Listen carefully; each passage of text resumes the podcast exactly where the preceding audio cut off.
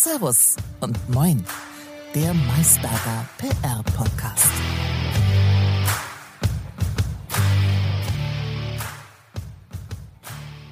Servus und Moin, ready für den zweiten Teil mit Steffen Hopf? Wir auf jeden Fall. Deshalb ohne großen Schnack direkt rein in die Folge. Steffen, ihr habt Julep verkauft. Wie kam es dazu? Was waren eure Beweggründe? Wie war der Weg dahin? Magst du uns hier ein bisschen mitnehmen? Ähm, also grundsätzlich war Julep schon vor und mit der Gründung, wir sind immer angetreten zu sagen, irgendwann brauchen wir eine Skalierbarkeit, eine Größe, auch im Thema Internationalisierung. Ähm, die ja, auf Augenhöhe mit anderen großen Marktplayern, gerade auch in US ist, damit wir diesen Markt weiter skalieren, erfolgreich machen können und möglichst viel Geld für Podcasterinnen verdienen. Das heißt, es war immer für uns ein Ziel, innerhalb einer bestimmten Zeit einen Partner, einen strategischen Partner an Bord zu holen, der mit uns gemeinsam ähm, ja, mit mehr Power, mit mehr ähm, Man, also Manpower, mit mehr Know-how den Markt in Deutschland, Österreich, Schweiz, aber auch in anderen europäischen Märkten äh, vorantreiben kann, sage ich mal. So.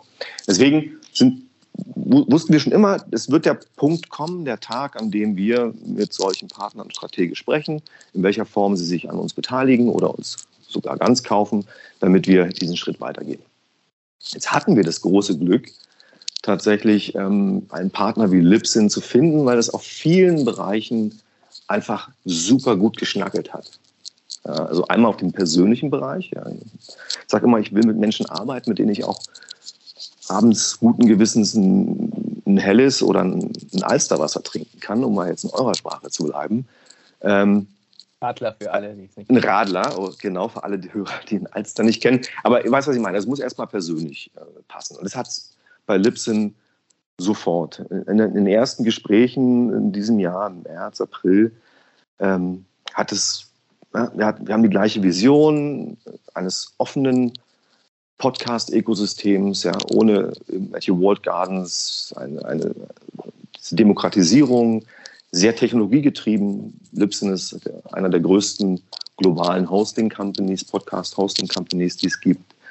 Und da hat jetzt vieles zusammengepasst. Auf der persönlichen Ebene, dann inhaltlich, strategisch auch, weil Libsyn sehr stark in US-Amerika ist, eine Presence hat, die nicht zu unterschätzen ist, zum Beispiel in UK, aber Europa noch so ein bisschen ein weißer Fleck war. Also wir passten auch komplementär sehr gut zu Libsyn. Und ja, diese beiden Dinge zusammen und auch die Ambition von Libsyn, was sie aus ähm, dem europäischen Markt machen wollen, weil er ist ja im Vergleich zu USA noch relativ unter äh, monetarisiert. Und, und, also ich gebe euch mal Zahlen. Wir reden über einen Podcast-Markt in den USA über nördlich von einer Milliarde ähm, im Advertising, 1,2 in dem Bereich.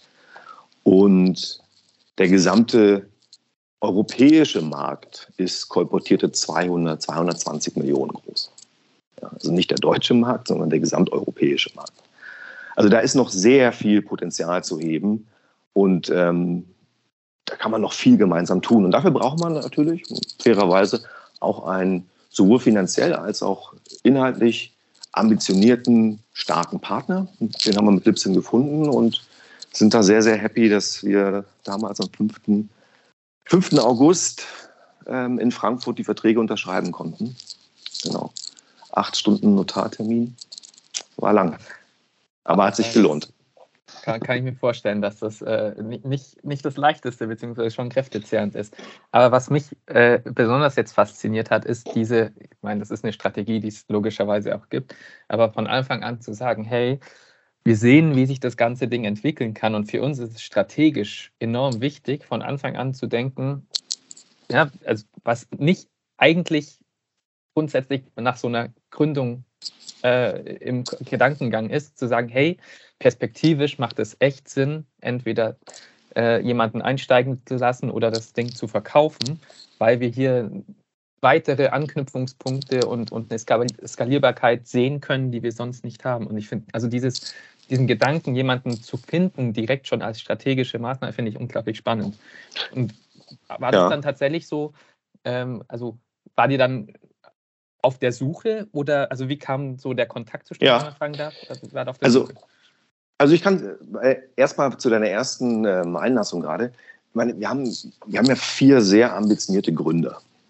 Ja, die Gründer von, von, von Julep, ja, der Markus Englert, ehemaliger äh, Vorstand zum Beispiel von ProSieben, jetzt Aufsichtsrat bei Rocket, genau, dann den Sebastian Weil, Gründer und äh, ehemaliger Teilhaber von Studio 71, äh, dann den Björn Jopen, auch ein begnadeter Serial Entrepreneur, jemand, der viel gegründet, auch viel investiert hat schon in andere Firmen. Und dann der Manfred Neumann, auch ein kreativ, ein unfassbar geniales Brain.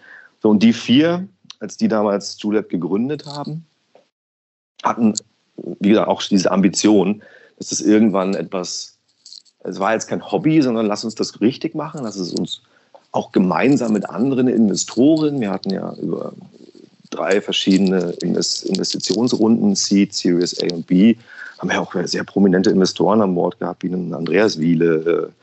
Äh, ähm, also äh, als ein Beispiel, meine, es gibt doch andere. Also so gesehen war da immer schon die Ambition, na, lass uns das Ding gut machen, lass es uns richtig machen, lass uns einen Markt finden, der in den USA schon bewiesen, also Proof of Concept gab es schon. Und dann hat man das halt gemacht. Und der Prozess, also mein Rat an jeden CEO, der, der in so, so einen Prozess geht oder auch daran denkt, ähm, vielleicht sich strategische Partner bis Investoren oder jedenfalls sogar einen Exit zu suchen über einen Verkauf.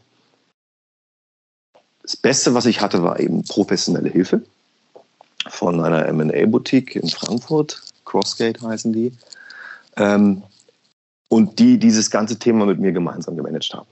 Super. Ja, und dann geht halt so ein Prozess los. Von Pitch Deck über Management Calls, Due Diligence mit verschiedenen ähm, Parteien, die Interesse haben und das initiale Offer legen und so weiter und so fort. Sehr, sehr, sehr professionell. Für mich war das ja das erste Mal. Ich komme ja aus dem sehr, aus einem sehr starken Corporate-Umfeld, wie vorhin gesagt, fast immer amerikanische Firmen, für die ich in Deutschland oder auch in Frankreich ähm, die, die, die Länder verantwortet habe. Aber ich habe halt noch nie vor Julep ein Startup aufgebaut von 0 Euro auf mehrere Millionen und dann einen so einen Exit-Prozess gemacht. Deswegen war ich sehr froh über die professionelle Hilfe ähm, von, einer, von einem klassischen M&A-Berater wie jetzt die Jungs in Frankfurt. Ja, und dann muss, läuft das so. Das ist ein sehr, ah, sehr aufreibender, äh, durchaus auch langfristiger, kräftezehrender Prozess, kann ich nicht anders sagen. Ähm, weil es fordert schon viel, gerade wenn du dann Due Diligence bist und ähm, Legal und Finance und Sales und Marketing Calls hast mit verschiedenen Stakeholdern und Anwälten. Also positive, eine unfassbar steile Lernkurve für jemanden wie mich, der das zum ersten Mal gemacht hat. Aber es äh, ist auch etwas, was wirklich viel von jemandem einfordert und wo man gut auf sich aufpassen muss als Mensch, nicht als CEO, dass man sich in, diesen, mal, in dieser Phase nicht ein Stück weit verliert. Ja, also das muss man einfach so sagen.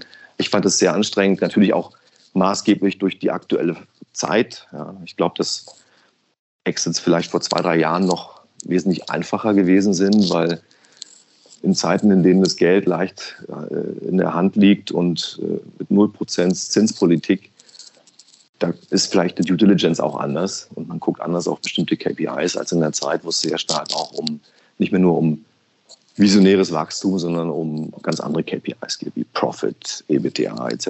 etc. Also das war, ich war direkt am 6. August bin ich in Urlaub gefahren, also einen Tag nach dem Signing und habe dann mal wirklich drei Wochen aufgemacht in Frankreich mit der Familie beim Surfen.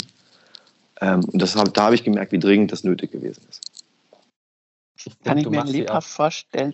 Was war denn für die größte Herausforderung während des Prozesses? Also kannst du da irgendwas hervorheben? Ja. Oder Ja, also die größte Herausforderung war tatsächlich diesen Spagat zwischen auf der einen Seite dem Exit-Prozess selbst, Ja, also die Termine, die Gespräche, die Präsentation etc. Also sehr, bindet sehr viel Kraft und sehr viele Ressourcen. Auf der anderen Seite aber, das Business muss ja weiterlaufen.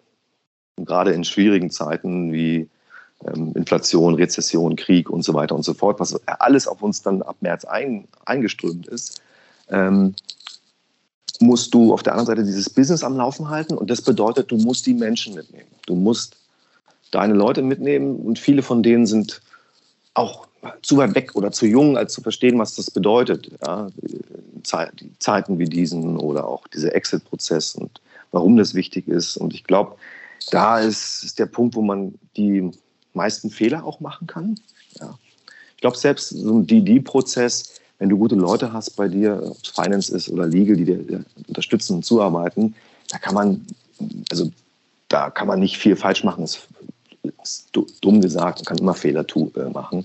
Aber die größten Fehler passieren, glaube ich, dass man, wie ich gesagt habe, sich nicht ganz verliert und sich doch noch um seine, ähm, sein Team, seine Mitarbeiter, also die, die am Ende des Tages diejenigen sind, auf dessen Schultern diese Firma und ich stehe und die jeden Tag dafür sorgen, dass wir hier ähm, dass die Lichter anbleiben und die mitzunehmen und motiviert zu halten. Das ist, war für mich persönlich die größte Herausforderung und da bin ich ganz offen. Ja. Das ist mir auch nicht jedes Mal hundertprozentig so gut gelungen, wie ich es gern gehabt hätte. Darauf würde ich tatsächlich gerne eingehen, äh, wenn, mhm. wenn, wir so frei fragen dürfen. Äh, dürfen wir. Retrospektiv betrachtet, ähm, hast du Fehler in diesem Prozess gemacht? Und wenn ja, kannst du dich vielleicht ein Stück weit benennen, weil ne, wir haben jetzt auch gerade gesagt, vor allem dieser Human Factor, die Mitarbeitenden mitnehmen, ja, unglaublich ja. wichtig. Und ich glaube, dass da wahrscheinlich auch viele ja, Key Learnings zu finden sind, wie, wie, wie man das tatsächlich ja gut umsetzen kann. Ja, also klar, du für jede zwei Schritte, die wir richtig gemacht haben, haben wir wenigstens einen wieder falsch zurückgemacht. Also das ist erstmal per se. Ich habe jetzt bin niemand, der Angst hat vor Fehlern, aber die macht man auch in so einem Prozess auf allen Seiten. Und das, was ich mir am meisten vorwerfen sollte und kann, ist tatsächlich, was du gerade gesagt hast, also die Fehler, ist ähm, nicht, also klar, ein Fehler ist Kommunikation. Ja. Es gibt ja, was ich gelernt habe, ist, es gibt nicht den, es gibt keine richtige Kommunikation. Es gibt viele, die sagen, man muss overkommunizieren, overcommunicaten, over. Also du kannst nicht genug kommunizieren, du kannst nicht genug Transparenz geben. Die anderen sagen, ja, man muss nur wirklich jedem das Wissen oder das äh, Thema kommunizieren, was er wirklich wissen muss. Und beide Seiten liegen meines Erachtens falsch.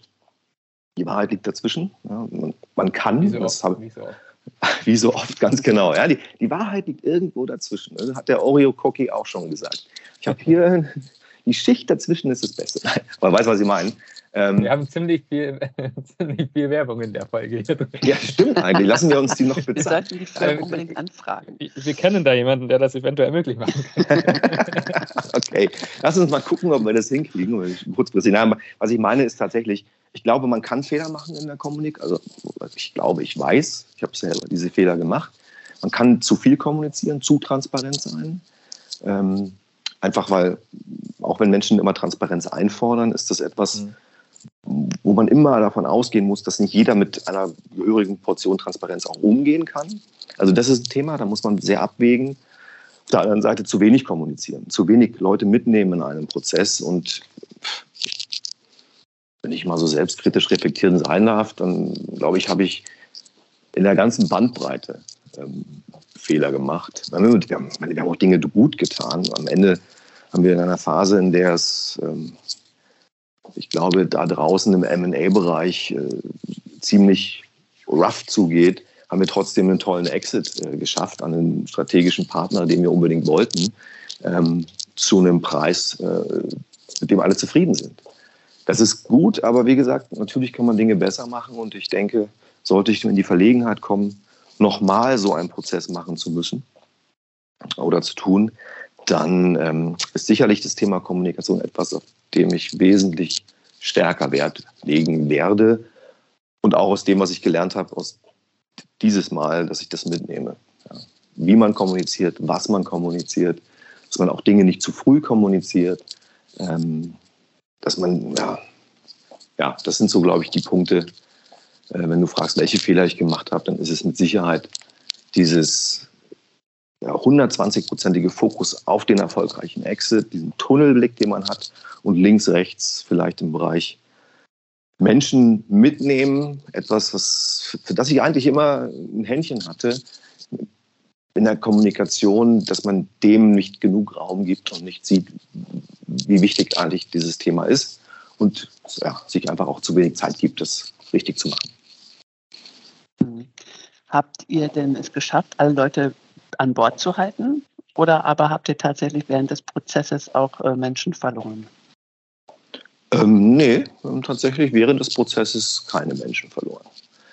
Und das spricht ja auf jeden Fall mal dafür, dass es nicht so gravierende Fehler waren, die jetzt ähm, unverzeihlich ja. gewesen wären in den Augen der Mitarbeitenden, also, oder? Unverzeihlich ist ein großes Wort. Ja, ich glaube generell, auch wenn ich ähm, gläubiger Atheist bin, ähm, ich glaube ich an das Thema Vergebung und Verzeihung. Ja, und wenn man ähm, jeder, der sich ernsthaft und vor allem auch tatsächlich wirklich um Verzeihung bittet, der sollte sie auch erhalten. Also ich will es auch nicht overdramatisieren, dieses Thema, aber ähm, nee, in, in dem Prozess selbst ähm, haben wir tatsächlich niemanden verloren. Jetzt muss man sehen, es ne, ist natürlich ein anderer Schnack. Ja, also Schnack, wie man das so schön sagt. Ähm, wir sind ein zweieinhalb, drei Jahre altes Startup und gehören jetzt zu einem ja, über zehn Jahre alten, ach, noch viel länger, ähm, amerikanischen Konzern ist ein großes Wort, aber eher Corporate. Ja. Es ist wirklich, hat nichts mit Startup zu tun.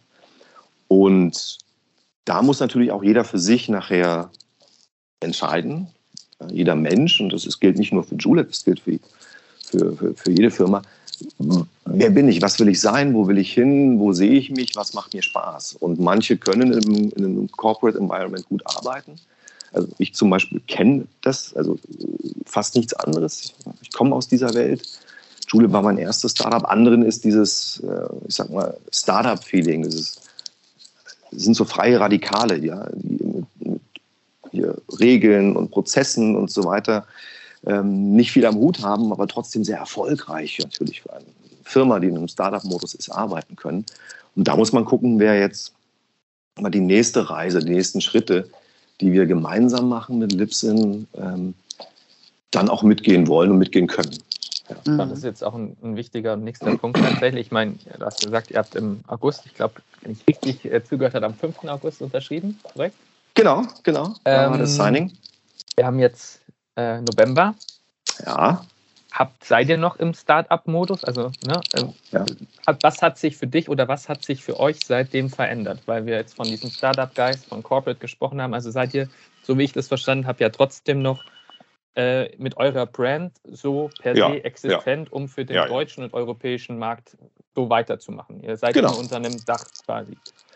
So ungefähr Ne, nicht ungefähr. Du hast es da äh, jetzt gerade sehr, sehr gut beschrieben. Also es gibt dieses, dieses ähm, die Family of Brands oder House of Brands äh, bei Lipsin, die in den letzten 24 Monaten ja auch stark durch Akquisen oder Akquisitionen gewachsen sind. Also Lipsin als solches kommt aus dem Hosting-Bereich.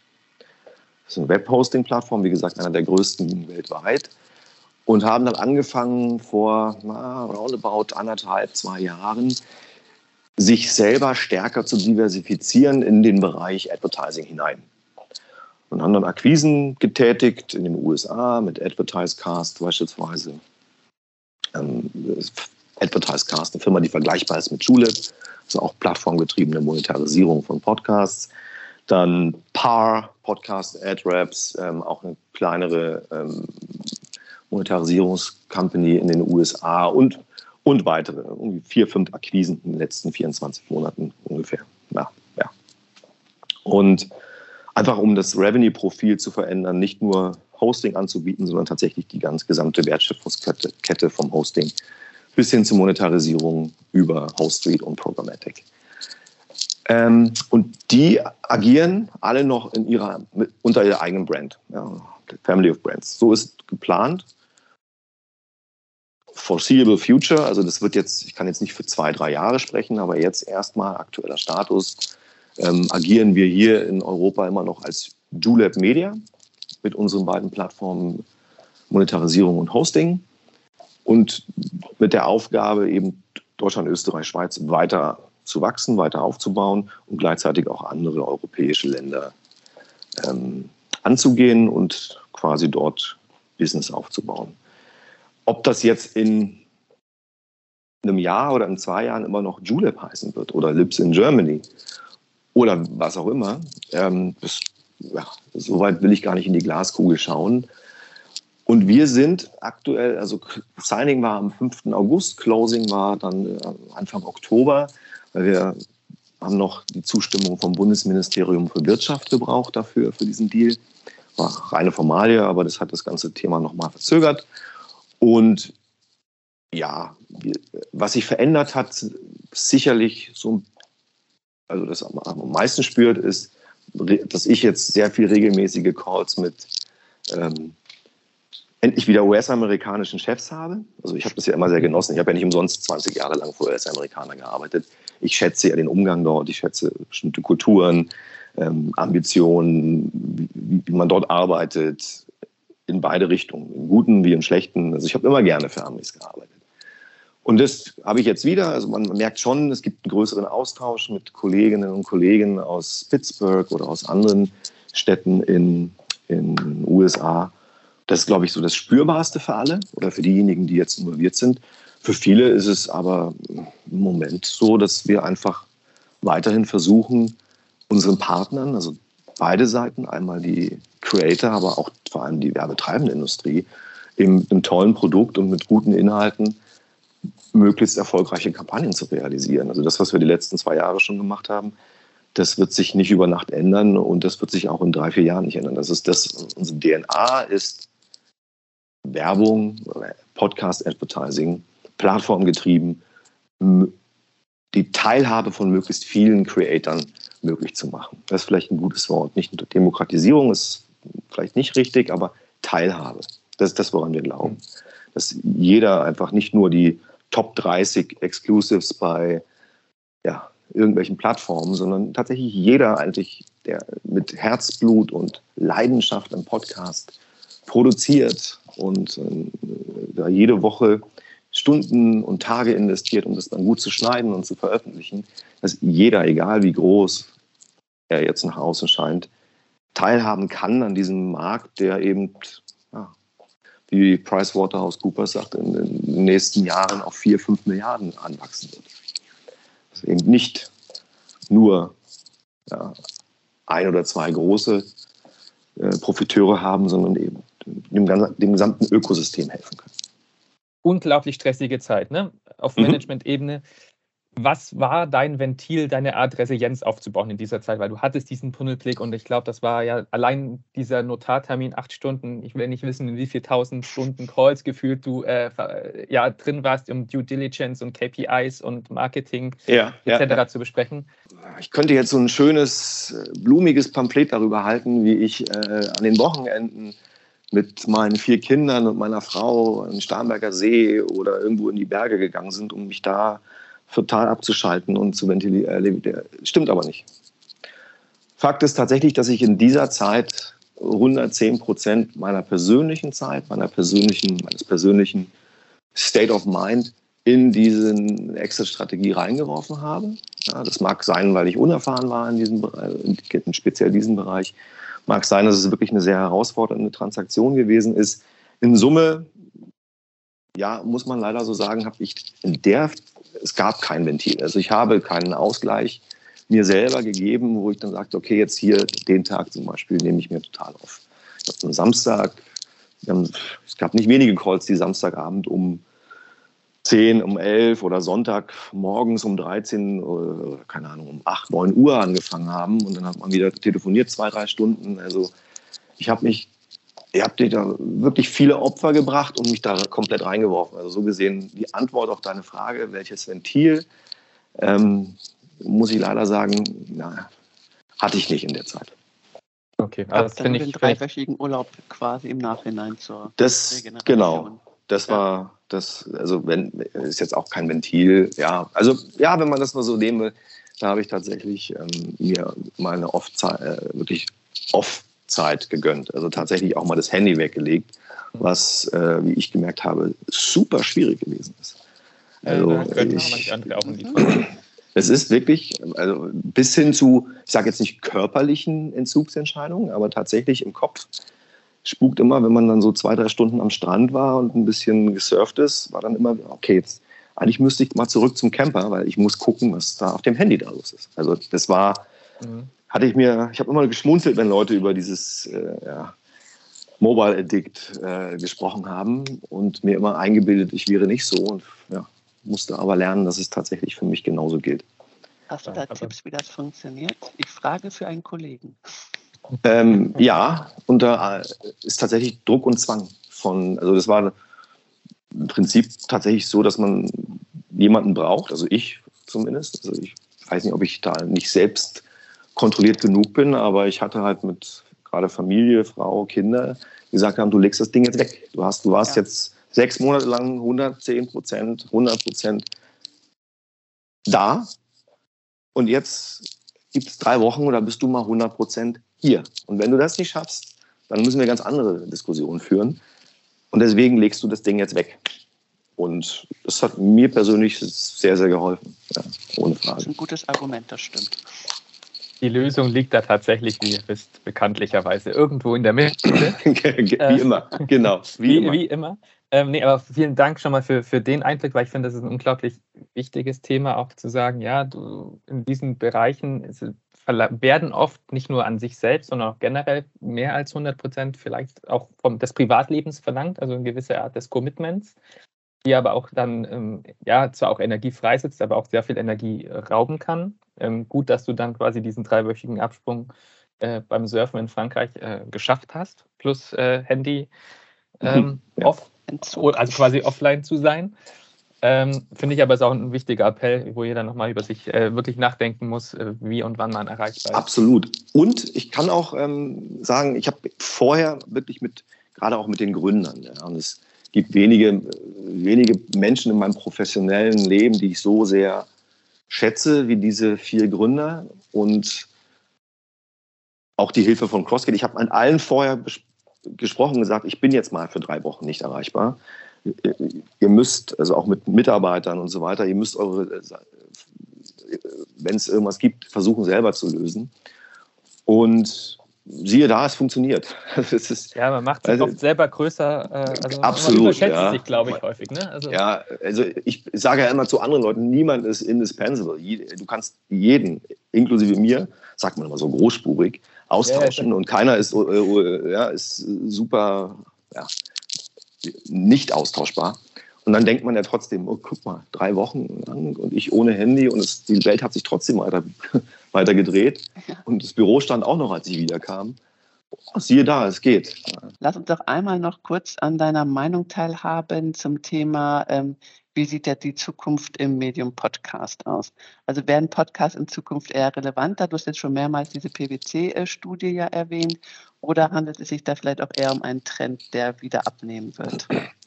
Also letzteres glaube ich nicht. Ich, ähm, da, da, würden viele, viele sehr viel intelligentere Analysten und Köpfe, als ich es bin, gehörig daneben legen, wenn, wenn das plötzlich nur ein, Stroh, ein Strohfeuer wäre. Es wäre ein Riesenstrohfeuer. Also ich glaube, dass, glaube fest daran, dass Podcast-Werbung den Weg gehen wird, den wir mit anderen Medienformaten, Medienformen auch gesehen haben. Ich habe vorhin kurz referenziert auf das Thema Digital-Display oder das Thema äh, Video, Digital-Video, Bewegtbild oder Mobile.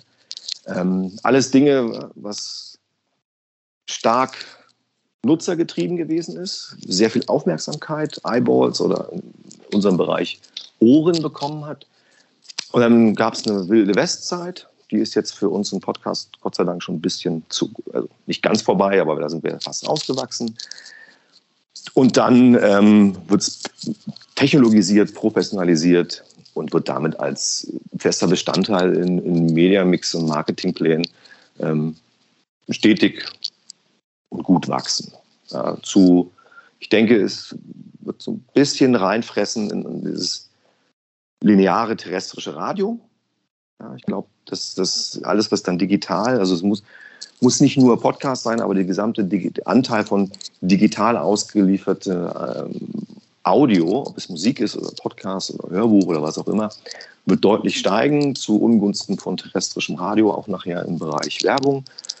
Und äh, wenn nur ansatzweise das stimmt, was eben die verschiedenen Marktforschungsberichte und Studien sagen, dann haben wir eine goldene Zukunft voraus. Ja? Und ich sage, technologiegetrieben, programmatisch wird stark wachsen, Relevanz wird da bleiben und wird stetig ähm, auch noch nach oben gehen.